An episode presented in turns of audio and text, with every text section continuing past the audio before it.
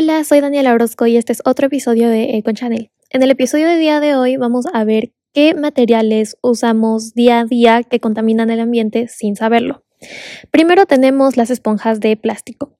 Estas están hechas de plástico y nylon y cuando se usan para lavar los platos, estas se descomponen en pedazos que llegan al desagüe y después van al mar. Después estos plásticos pueden permanecer muchos años dentro del mar.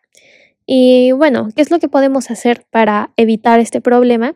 Existen unas esponjas ecológicas, las cuales se usan con tranquilidad porque no liberan microplásticos al mar. Están elaboradas de fibras naturales porque en realidad provienen de una planta, y los estudios demuestran que funcionó incluso mejor que una esponja de plástico normal. Eh, dentro de la descripción del video les voy a dejar una marca reconocida en Perú que vende este tipo de esponjas. Se llama Lufa. Después de esto, hay otro artículo que también usamos del día a día que no nos damos cuenta, que es el shampoo y el acondicionador. El shampoo está en un envase de plástico y cada minuto del mundo se compra un millón de botellas de plástico de shampoo.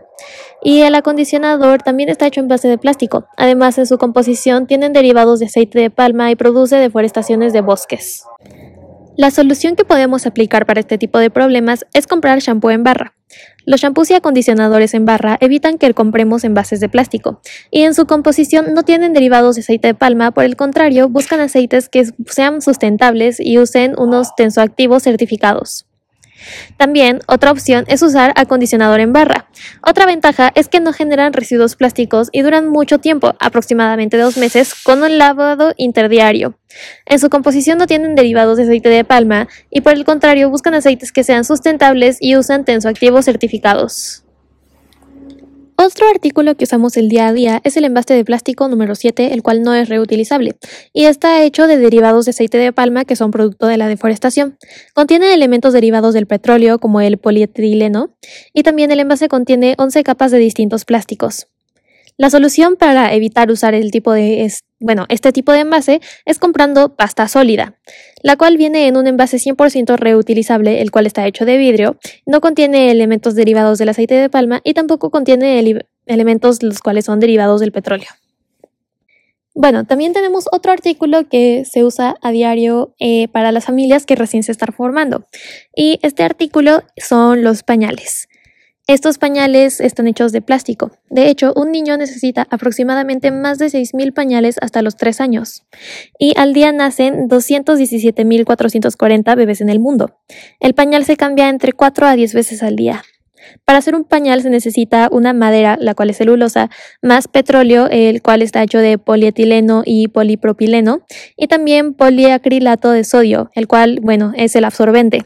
Los pañales desechables están elaborados para uso y botar. Y de hecho, en un solo día, todos los pañales irán a parar un botadero que, bueno, Puede ser un botadero o un relleno sanitario, pero al fin y al cabo van a terminar contaminando. La solución para evitar usar este tipo de pañales es usar los pañales reutilizables, los cuales son una buena solución ya que te duran hasta 3 años. También reducen la generación de residuos y disminuye el uso de tala de árboles o de la deforestación. Y algo que usamos día a día es el papel de baño. Se estima que una persona en un año usa 27 rollos de papel higiénico y cada día se desechan en el mundo el equivalente a 27.000 árboles en papel higiénico. Para hacer un rollo se necesita 140 litros de agua y 0.7 kilogramos de madera. Se usan agentes químicos para blanquear la pasta de celulosa y se usan grandes cantidades de agua.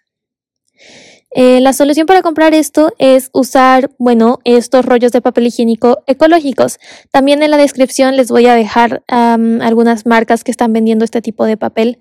Y también la otra solución es usar una ducha de baño, la cual simplemente libera un chorro de agua y hace que la limpieza sea más fácil. Y algo que usamos día a día son las prendas de polar. ¿Acaso las prendas de polar contaminan el mar? Bueno, nuestra ropa se va deshaciendo poco a poco con cada lavado y estos pedacitos de ropa se van al desagüe y terminan en el mar. Por ejemplo, en cada casaca de polar, eh, bueno, eh, que es 100% poliéster, se van millones de microfibras de poliéster al mar. Por cada 6 kilogramos de poliéster lavado se liberan 500.000 fibras al mar aproximadamente. También, bueno, para probar esto hay que revisar bien las etiquetas. Por ejemplo, eh, vas a encontrar en algunas etiquetas que dice 100% poliéster, lo que significa que sí liberan microplásticos al mar. Y también una manera de identificar esto es que en varias prendas de polar siempre van a aparecer como unas pelusas pegadas a la ropa. Estos son los microplásticos que van, que bueno, se van desvaneciendo al mar. Otra prenda que contamina mucho el ambiente son las prendas de jean. Para un solo jean se usan 10.000 litros de agua, 10 kilogramos de colorantes químicos y 13 kilogramos de dióxido de carbono. Hay que lavarlos con menos frecuencia, ya que si lavas después de 5 usos ahorras el 30% de agua, y si lavas después de 10 usos ahorras el 50% de agua. Y por último, pero más sorprendente, son las galletas. Exactamente, lo que nosotros comemos. Para producir las galletas se usa aceite de palma. Y bueno, en el informe de Green Space del año 2019 se mencionan cuatro grandes empresas, las cuales son Mondelez, Nestlé, Unilever y P&G, que usan aceite de palma vinculados con deforestación o incendios.